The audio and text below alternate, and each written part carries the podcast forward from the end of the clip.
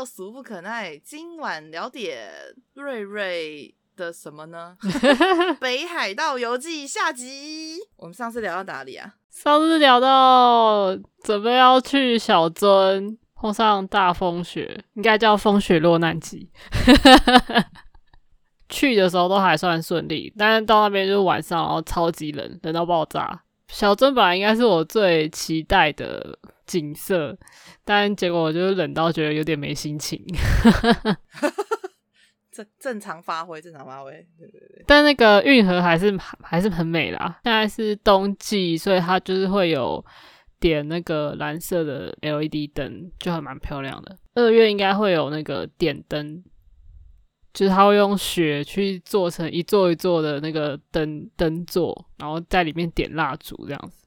哦，我刚突然想到一个音乐游戏的话题，没事，因为你你讲到你讲到在雪里面放灯，然后我就想说啊，怎么办？我好像才刚玩过类似的耶。里面的男主角就一直一直讲 UK 之苦里之类的，我就啊，怎么会这样？好好，没事没事。那天晚上本来还要去天狗山，晚上应该只有负九度，所以我就直接放弃了，就只有去那个运河哦，然后喝啤酒什么之类的。游客多吗？还不多不多，人超少，因为因为太冷了。真的哦，大家都躲在饭店里，应该是吧。第二天早上就看那个龙宫神社。特别去的，因为想说刚好是龙年，他的签有做龙的造型，所以就特别跑去去抽签吗？你的运势如何呢？呃，小吉还也也不错的啦，还可以。然后他那边还有一个雕像，好像是当初虾夷共和国的总理吧，叫什么夏本武阳。然后还有放了一个什么流星刀的样子，流流星刀听起来有点中二啊，是他的武器吗？配件？等下我有点忘记我为什么会写这个。我说你知道你讲到那个嘎本五阳，我就会想到新生 gumi 的 hijigata tosisa，就是新选组的土方水山，对，同一个时期啊。他是后来在沙夷共和国组成新政府吧，然后一直抵抗。旧幕府的那个，哎，就是一直抵抗当朝政府到最后一刻，然后新选组的最后一人就是他们的副队长嘛，那个土方先生，最后就是在那个武林锅那个地方最后一站就死掉。哦，所以对北海道的印象就是一个，除了是滑雪场以外，它就是一个很多历史景点。对 对，包含包含武林锅啊，大家好像都会去那边看樱花嘛，因为它它是一个星星的形状嘛，对不对？然后护城河那个星星的形状也还蛮漂亮。韩馆那个是在韩馆。嗯，我对这段历史是不熟啦，所以那时候看号的时候，我其实不知道他是谁，我是回来查的，没有什么感觉，对不对？然后后来有被新政府招降吧，他并没有站到最后一刻，他招降之后帮新政府做事，然后开拓北海道这样子。对呀，所以我会说，这怎么可以这样呢？这个 bitch 啊，没有啦，我说这要看你从哪个角度去切入，嗯，就是因为像新选组他们就是选择选择坚持旧的武士道到最后一刻，即便他换了洋服洋枪，他的心里面还是遵守那个武士道的精神啦，对不对？但是有一部分比较灵巧的人，像坂本龙马啊，或是你刚刚讲冈本武阳这一些，他就是我觉得那个心态比较灵巧，他比较开放的思维。他就觉得我我的西化，除了就是改善器具的西化以外，我也可以在新的世界继续存活努力这样子。没错啊，我是觉得这样比较好。哎，是啊，不然每次只要一一新新旧势力改朝换代，全部都要全部灭亡，这样也是不太好的。对对对对，但就很凄美。武武士道精神的凄美之处，对对对，我个人是蛮喜欢土方的。流星刀就是下本武阳的武器啦，然后它据说是由陨石制作而成的，不知道为什么就留在龙宫神社了。他应该后来都没有离开北海道了吧？就是在那附近。应该是啊，他应该就就一直都待在那边。就立场来说，他应该是土方的上司嘛，因为毕竟是虾夷共和国的总统。我不知道，你要去看一下他们的关系，他也有可能是他推上去的，也有可能啊，也不一定。但我其实说真的，我对历史也没有很理解。之所以理解这么多，都是因为他有一个很有名的乙女游戏，叫做。博音鬼，等于是把新选组这个可能只是历史的一小部分，它加成美化。毕竟要做成乙女游戏嘛。对对对对，美化，然后整个新选组里面就帅哥，要不然就很强，有没有武武力担当、颜值担当都有了。对 对对，高中那时候博音鬼正红的时候，就安排过要从京都出发，然后一路绕绕那个新选组巡礼路线。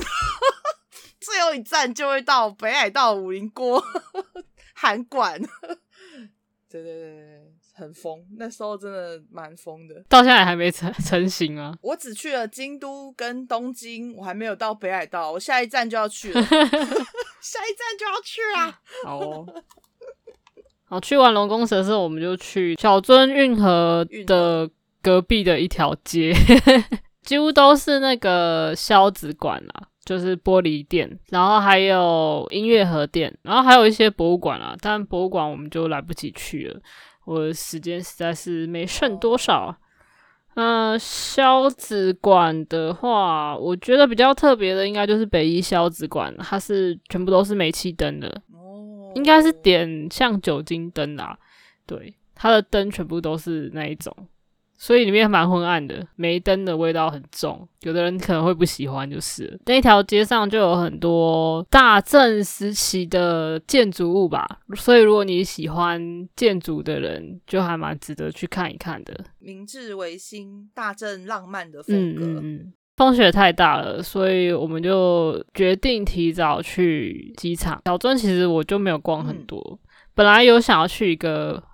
好像是虾夷人开的毛皮店，哈，就我去之前查的卖一些兽皮制品，然后就是还有什么狐狸尾巴的帽子啊之类的，但就 但就来不及去了，就就有点可惜。对对对，但真的有的话，应该也还蛮贵的吧？毕竟是真的动物毛，应该是的啊。但我就想去看一看啊，毕竟这很难见识到吧。说虾夷族的文化，对，它还有一些首饰之类的。那它的毛皮其实也不全是他们自己狩猎的，有一些其实也是进口的。但好像这种店就是不多嘛。嗯，我那天只吃了早餐，中餐也来不及吃。到了机场以后，店面全部没开，我不知道为什么。就候机那边本来有一个那个。还有一个小街，就是都是卖就是吃的，对对对，然后有有餐厅那样子，呃，全部没开，他就说他们已经今天的分量全部卖完了，那时候才下午三四点吧，然后连小摊贩也关了。为什么会讲这个？是因为我等到五六点，然后都就是都没有东西吃，我超饿的。你不才吃早餐而已吗？我的天呐！我们是五点半的飞机，但到五点半就是都还不知道今天到底能不能飞。那个时候风雪还很大，六点多的时候其实就慢慢没有风雪了，可是就是还是一直等不到消息。然后中间不知道为什么还看到很多架战机飞出去哦，要打仗了是吗？很害怕。到七点以后，那个我们的航空公司才开始发放餐点，然后它的餐点就是一人四根能量棒跟一一瓶水，快速的补充热量，感觉超惨的。那一天下午两点多的时候，有两架飞机擦撞，就在千岁机场。对对对，应该就是那个时候风雪太大，视线很差。然后它是机尾擦撞的样子，对，那还好，就是好像一台机上是完全没有人的，然后它擦撞就是也没有撞到引擎之类的，所以也算是万幸。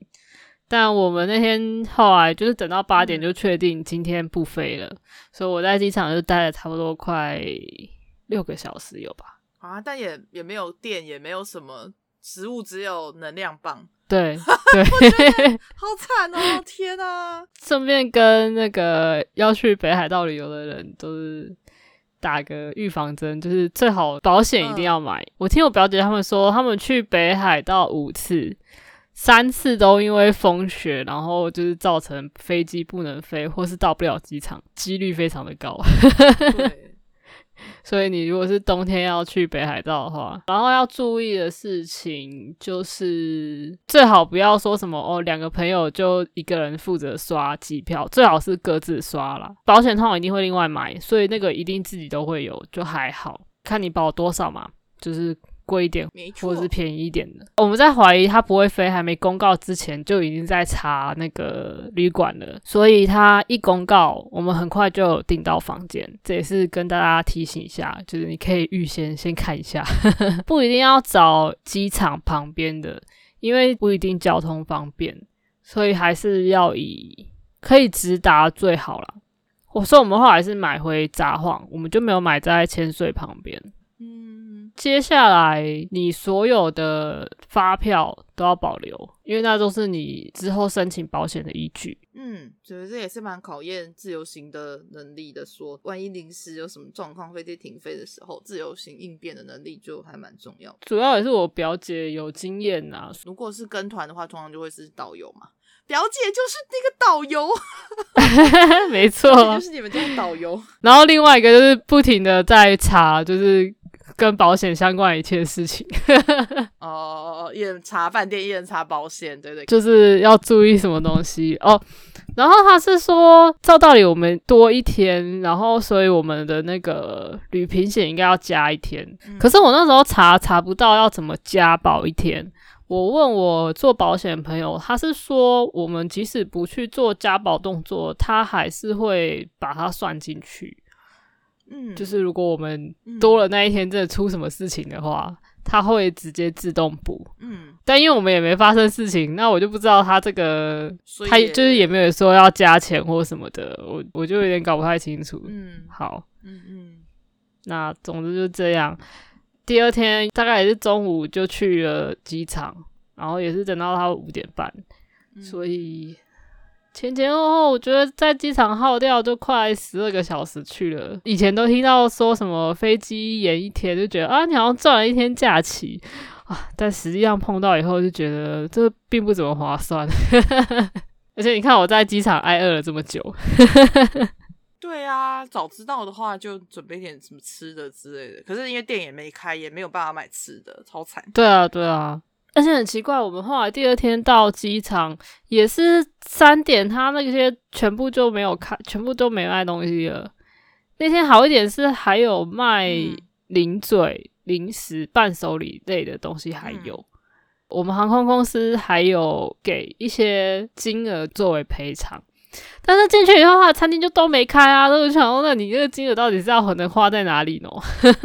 那我看大家都去买零食，然后买就是买满他的那个金额，不然要怎么办呢？也没有别的东西可以买了。对啊，就觉得蛮瞎的。好，但是他起码就是还有做这个赔偿啦，总比什么都没有好。我这次有借 GoPro，顺便给大家一点意见好了。就是我那时候有在犹豫要用 GoPro 还是用 Insta 三六零。Insta 三六零它是直接三百六十度的那种，然后 GoPro 的话比较像它是运动相机。那我这次拍完的经验是，如果你没有什么拍摄经验的话，我觉得就拿三六零好了。对。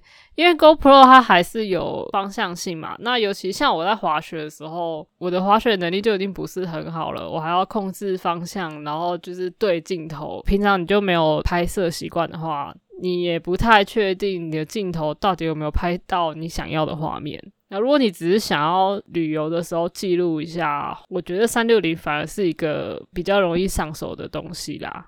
嗯，因为它就是直接三百六十度全录嘛，你只要拿好。大概的高度就差不多了。好，就给大家一个参考吧。建议好哦。嗯，你下次还会想要去滑雪吗？我有点犹豫诶。哎，对，你知道我表姐他们已经又开始在看那个明年的滑雪行程了。又又 again 又对。我本来是打算不再跟他们去了。因为我觉得一直去二四谷，我想要去多看一下别的地方。但是听他们在讨论的时候，好像意思是明年想要换一个滑雪场了，这就让我有点心动了。哦，换不同的地方，但滑雪是一个蛮蛮昂贵的运动，所以好再再想想。好，再想想，但但总是要提前安排吧。如果真的要去的话，现在就在想明年的机票什么，有这么早开吗？现在参考各个不同滑雪场而已，就是还没有还没有真的要定。哦，但是他们如果要订的话，可能就是今年五月就要订了。如果你要订到比较便宜一点的饭店，比较多可以挑选的话，可能五月就要开始了。嗯，如果你真的到十月再来订的话，很多几乎都会满了，你就没有什么可以选择的。嗯，就这样吧。好哦，你也有被风雪困在机场的经验吗？如果你喜欢今天的节目，欢迎到我们的 IG 留言、点赞、跟踪、分享。那就这样子啦，大家拜拜，大家拜拜。